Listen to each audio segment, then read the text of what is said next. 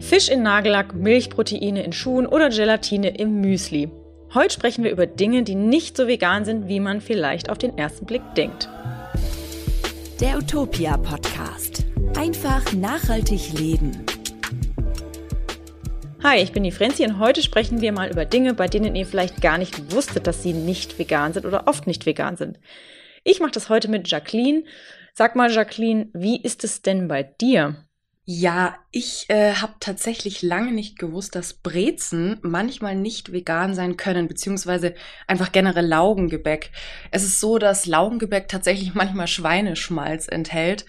Also dann sind sie noch nicht mal vegetarisch ähm, oder eben Butter. Und was halt auch die Sache ist, es besteht keine Kennzeichnungspflicht. Mhm. Also Bäckereien müssen nicht mal dazu schreiben, dass Schweineschmalz oder Butter in den Brezen enthalten ist. Da bleibt einem also nichts anderes übrig, als beim Bäcker mal nachzufragen, mhm. was denn in den Brezen drin ist. Stimmt, ich habe das bei einer äh, recht bekannten Bäckereikette auch gesehen, die haben äh, seit einiger Zeit dann auch immer dran stehen vegan. Also da ja. steht dann irgendwie, ne, Breze so und so viel Cent und dann steht da extra noch, oder jetzt ein Euro oder was. Und da steht dann irgendwie so ein fettes grünes Vegan. So, ja. Genau, viele machen das inzwischen, aber wenn nicht, dann müsste man tatsächlich nachfragen. Ja, tatsächlich war das bei mir mit Gummibärchen so. Da habe ich einen echten äh, ja, Erkenntniscrash gehabt, weil ich irgendwie auch ganz lange nicht wusste, dass in Gummibärchen tierische Gelatine drin ist. Und seitdem esse ich auch keine Gummibärchen mehr, weil ich das echt, Entschuldigung, wenn ich das hier sagen muss, ich finde es wirklich widerlich. Also nee, geht gar nicht. Nee, braucht man nicht unbedingt, nee, gell? Nee. nee. Bevor wir jetzt in die Folge einsteigen und euch ein paar Dinge vorstellen, die nicht so vegan sind, wie ihr vielleicht angenommen habt, ist hier noch die Frage der Woche, die wir wie immer am Anfang der Folge vorstellen und am Ende der Folge dann beantworten wollen. Und zwar, wie oft soll man Handtücher wechseln? Wenn ihr wissen wollt, was die Antwort ist, bleibt einfach dran bis zum Ende und äh, seid gespannt. Es ist nämlich nicht so selten, wie man sich das vielleicht auf den ersten Blick denkt. Bei einigen Lebensmitteln und Produkten gehen wir ja fälschlicherweise davon aus, dass sie irgendwie vegetarisch oder sogar vegan sind.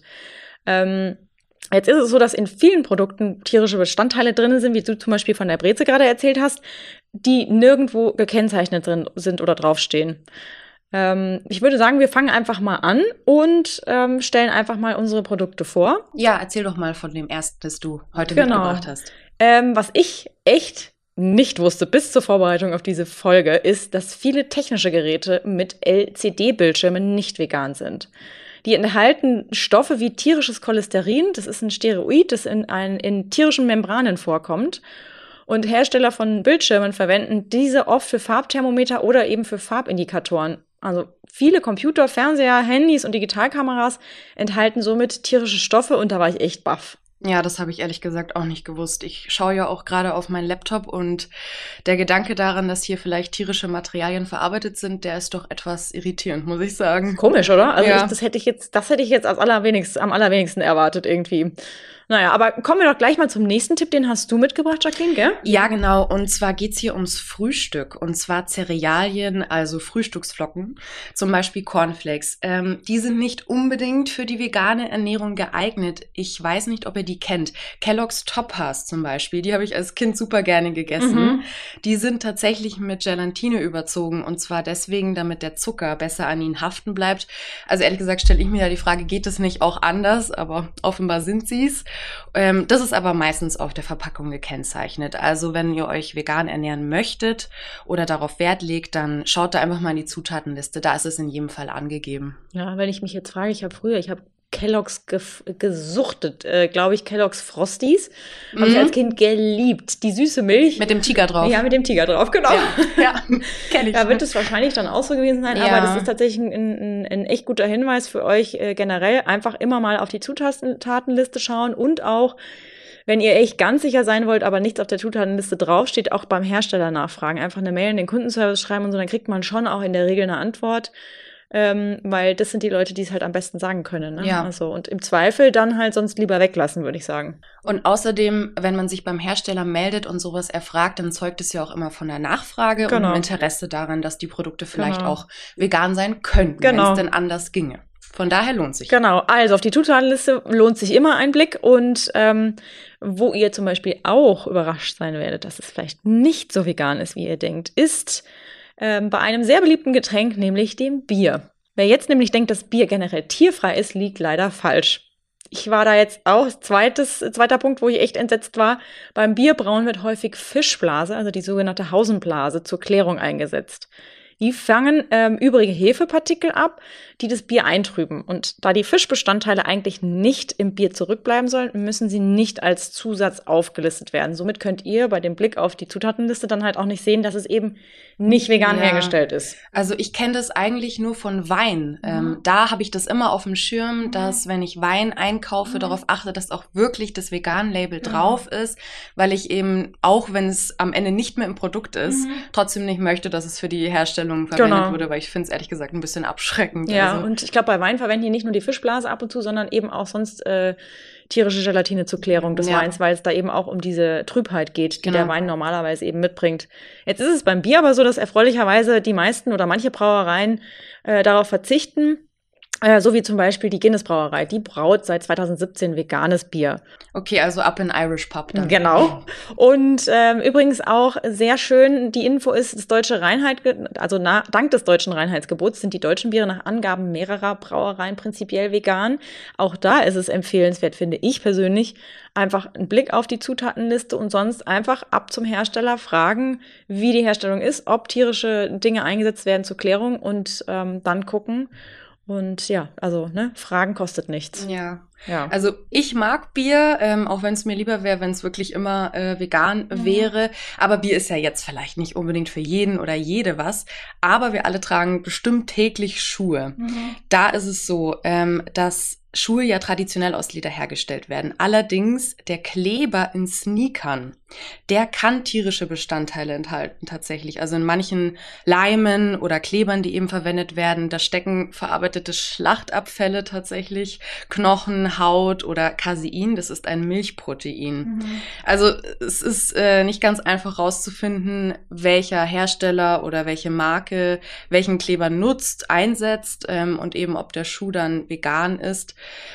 Auch da muss man also leider wieder sagen, wenn euch das wichtig ist, wenn ihr darauf achten möchtet, dann immer nachfragen, immer den Hersteller kontaktieren, die Marke kontaktieren. Auch hier wieder zeugt von Nachfrage, zeugt von Interesse an dem Thema oder halt einfach auch wieder hier ausdrücklich als vegan gelabelte Schuhe kaufen.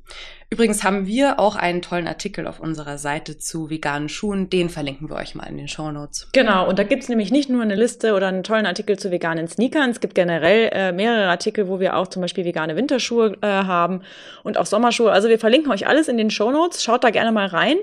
Und äh, etwas, was, glaube ich, genauso viele Leute gerne mögen wie Schuhe und Sneaker, äh, ist Pesto auf Nudeln das ist auch ein Punkt, äh, der oder eine, ein, ja, ein Produkt, was nicht immer vegan ist. Also ihr, ihr kennt ja diese kleinen Gläschen, die stehen im Regal, grün, rot, sehr beliebt bei Superfix. Und jetzt ist es aber so, wenn das Pesto nicht ausdrücklich als vegetarisch gekennzeichnet ist, sollte man vorsichtig sein. Eine weitere Zutat neben beispielsweise Basilikum, Olivenöl und Pinienkernen ist nämlich Parmesan und damit ist natürlich das Pesto nicht vegan. Und was noch dazu kommt, für den meisten Parmesan wird äh, zur Herstellung Lab aus Kälbermägen eingesetzt. Es gibt durchaus Parmesan- oder Käsesorten, die mit ähm, künstlichem Lab hergestellt werden. Sind die dann entsprechend gekennzeichnet? Das steht hinten drauf auf, ah, der, auf der Zutatenliste. Also da ist es inzwischen so, dass ich auch immer gucke auf der Zutatenliste. Da steht eigentlich immer zuallererst, was, was für eine Milch es ist. Und dann steht dabei, was für ein Lab es ist. Aber ich meine, gut, ne, wenn man vegan essen will, dann, nimmt, dann möchte man ja auch keine tierische Milch zu sich nehmen. Also von daher, entweder wenn ihr vegetarisch essen wollt oder wenn es euch eben wichtig ist, dass es ausdrücklich äh, ein veganer Käse ist, dann solltet ihr in der veganen Abteilung einfach nachgucken, weil da kommt man dann irgendwie nicht so weit. Genau. Ich glaube, es gibt aber auch noch was, Jacqueline, das hast du mitgebracht, was viele Leute, äh, mindestens die Hälfte der äh, Bevölkerung im Badezimmer ja. stehen hat, oder? Ja, ähm, auch hier äh, mag ich auch sehr gerne. Ich schaue auch gerade auf meine Finger. Ich habe es auch momentan auf den Nägeln. Es geht um Nagellack. Also ähm, schön lackierte Nägel gefallen vielen, aber ähm, weniger gut dabei finden viele bestimmt die tierischen Bestandteile, die in vielen Nagellacken zu finden sind. Ich glaube, das hat man vielleicht besonders bei rotem Nagellack schon mal gehört. Ähm, es gibt hier Guanin, ähm, das eingesetzt wird. Das ist ein schimmerndes Pigment. Aus Fischschuppen wird es hergestellt. Und eben an dem angesprochenen roten Nagellack ist Carmin oft äh, ein Bestandteil. Mhm. Das ist ähm, ein, wird aus einem Käfer ja, hergestellt ist ein Wort, das äh, sträubt mich, das zu benutzen, aber man muss es wahrscheinlich so sagen. Ja. Und das ist der Kuchinialkäfer, aus dem das hergestellt wird. Also auch wieder hier, ähm, wenn euch das wichtig ist, dann drauf achten beim Nagellack, dass der vegan ist. Ähm, Francie, du hast auch noch was zu essen mitgebracht. Ja, genau. Ähm, was total äh, bekannt ist, vor allem im Winter, ist ja die äh, heiße Schokolade mit den Marshmallows obendrauf. Kommt aus Amerika, ist, ist inzwischen hier hier auch heiß beliebt mit Sahne und Marshmallows und Kakao und Schokostreusel und hast du nicht gesehen. Also heute wäre auch so ein Tag dafür, wenn ich gerade rausschaue. Ja, gerade wenn das Wetter so eklig ist ja. draußen, dann hat man schon Lust, irgendwie sowas zu machen. Jetzt ist es so, viele denken sich, das ist, der Marshmallow ist so ein bisschen ähnlich wie die weißen Speckmäuse, die kennen von euch bestimmt auch viele. Ursprünglich wurden Marshmallows aus der Wurzel der echten Eibisch hergestellt, also der sogenannten Marshmallow-Wurzel. Witzig, mhm. ne? Wusste ich bis heute auch oder beziehungsweise bis zur Vorbereitung nicht, dass es eine Marshmallow-Wurzel gibt. Mhm. Und heutzutage ist es aber so, dass die Marshmallows ähm, meist Gelierzucker, Eischnee, Aroma und Farbstoffe beinhalten. Gelierzucker ist in der Regel vegan. Er enthält Pektin, es ist ein pflanzliches Geliermittel. Aus Kostengründen wird das aber oft durch Gelatine ersetzt, was wiederum für VeganerInnen einfach ein No-Go ist und deswegen sind die Marshmallows für Veganerinnen dann auch nicht geeignet. Glücklicherweise gibt es aber inzwischen auch Anbieter für vegane Marshmallows. Also steht dem heißen Kakao mit Schlagsahne, Streuseln und Co. nichts im Weg. Ja, zum Glück. Genau. Ähm, ist es, gibt es denn irgendwas, was du jetzt von den äh, sieben Dingen, die wir vorgestellt haben, äh, nicht gewusst hast, Jacqueline? Äh, tatsächlich mehrere. Also jetzt gerade eben erst mit den Marshmallows. Ähm, das war mir so nicht bewusst. Und auch die Bildschirme. Also äh, da würde es mich jetzt tatsächlich, wie gesagt, bei meinem Laptop wirklich mal sehr interessieren, mhm. ob das bei meinem der Fall ist. Mhm. Ja, ich muss auch sagen, also die Bildschirmgeschichte und vor allem, was also mich echt irgendwie auch sehr äh, ja, verwundert hat, sind die äh, Cerealien, ne? Also mm. Cornflakes. Da werde ich jetzt dann demnächst, werde ich das nächste Mal eine Packung, ich werde jetzt heute Abend dann direkt äh, bei mir zu Hause auf die Packung mal gucken nachschauen. Und mal nachschauen. Und ja. sonst werde ich, wenn da nichts draufsteht, werde ich mal direkt äh, bei dem Hersteller auf der Webseite nachschauen. Und inzwischen ist es ja einfach auch so, dass viele Hersteller irgendwie auch wissen, dass es vielen Leuten wichtig ist, dass ja. die Zutaten einfach auch äh, aufgedröselt werden. Genau. Bevor wir jetzt am Ende der Folge ankommen, klären wir noch die Frage der Woche vom Anfang, nämlich wie oft sollte man Handtücher waschen? Francie, da ist es doch so, dass man unterscheiden muss, um welche Art von Handtüchern es geht, oder? Ja, war ich bei der Vorbereitung auch überrascht, dass es da Unterschiede gibt. Und zwar unterscheiden wir zwischen Duschhandtüchern, Handtüchern zum Hände abtrocknen, Geschirrhandtüchern und so weiter und so weiter. Weil schließlich ist die Hygiene nicht nur im Bad, sondern beispielsweise auch vor allem in der Küche sehr wichtig, weil da wird gekocht, geschnippelt, getan und gemacht und zwischendurch werden sich natürlich dann auch immer nochmal die Hände abgetrocknet und so weiter. Jetzt ist es so, dass bei Duschhandtüchern sich die Meinungen spalten. Im Durchschnitt ist es empfehlenswert, das Duschhandtuch zu wechseln, nachdem ihr es drei bis fünfmal benutzt habt. Ähm, man sollte es auf jeden Fall immer gut durchtrocknen lassen, nachdem man es benutzt hat. Also am besten ist es so, dass man es dann so aufhängt, dass es nicht so zusammenfällt, damit es halt richtig trocknen kann und nicht so feucht bleibt. So, ne? Anders ist es bei Handtüchern zum Hände trocknen. Also die sollte man auch alle paar Tage äh, wechseln. Vor allem, äh, wenn sie mit verschiedenen Leuten zusammen benutzt werden, dann kann man die ruhig auch öfter wechseln als alle drei bis fünf Tage, weil ich jetzt mal davon ausgehe, dass Leute jetzt nicht mehr als einmal am Tag duschen. Also ne, drei bis fünf ja. Tage duschen, okay, dann kann man sie vielleicht nach einer Woche wechseln oder so. Und, und so Geschirrhandtücher oder Handhandtücher kann man vielleicht schon auch zweimal die Woche wechseln. Ja, ich habe ja tatsächlich auch noch ein eigenes Handtuch für mein Gesicht. Mhm. Da wird sogar empfohlen, es täglich zu genau. wechseln. Man kann aber auch so vorgehen, mal die eine Seite mhm. an dem einen Tag und dann die andere Seite an dem anderen Tag. Dann spart genau. man sich auch noch mal ein bisschen Waschgänge. Es gibt ja auch diese Gesichtspads zum Auswaschen, ne? diese mhm. wiederverwendbaren. Mhm. Und da ist es ja zum Beispiel auch so, dass die jedes Mal nach Benutzung ausgewaschen werden müssen. Die trocknen dann meistens genau. über Nacht und dann hast du am Morgen eben wieder ein trockenes. Wenn du dir morgens auch das Gesicht wäschst, dann wäschst du es wieder aus. Da trocknet es wieder bis zum Abend und dann hast du ja, eben genau. wieder was, was du verwenden kannst. Jetzt ist es bei Geschirrhandtüchern äh, laut einer Studie so, dass 89 Prozent aller untersuchten Geschirrhandtücher E. coli-Bakterien aufweisen. Und das ist echt crazy, weil ja, die, viel. ja, und vor allem die können zu echt fiesen Magen-Darm-Erkrankungen führen. Um das zu verhindern und so wenig Keime wie möglich in der Küche zu haben, solltet ihr eure Geschirrhandtücher tatsächlich zweimal die Woche wechseln.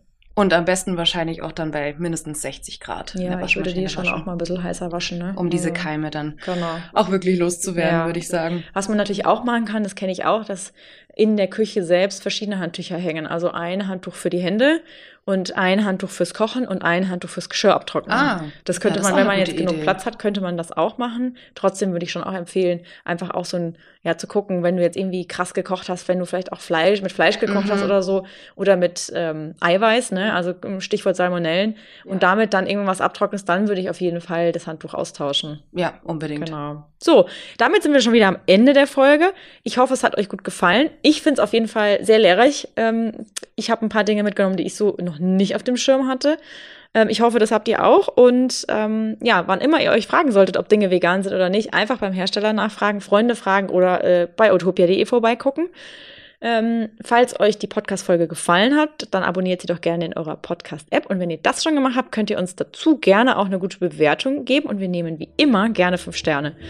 Und wenn ihr Themenvorschläge habt, Feedbacks zu den Folgen, Wünsche oder sonst irgendwas, was euch auf der Seele brennt bezüglich des Podcasts, schreibt uns einfach eine Mail zu podcast.utopia.de.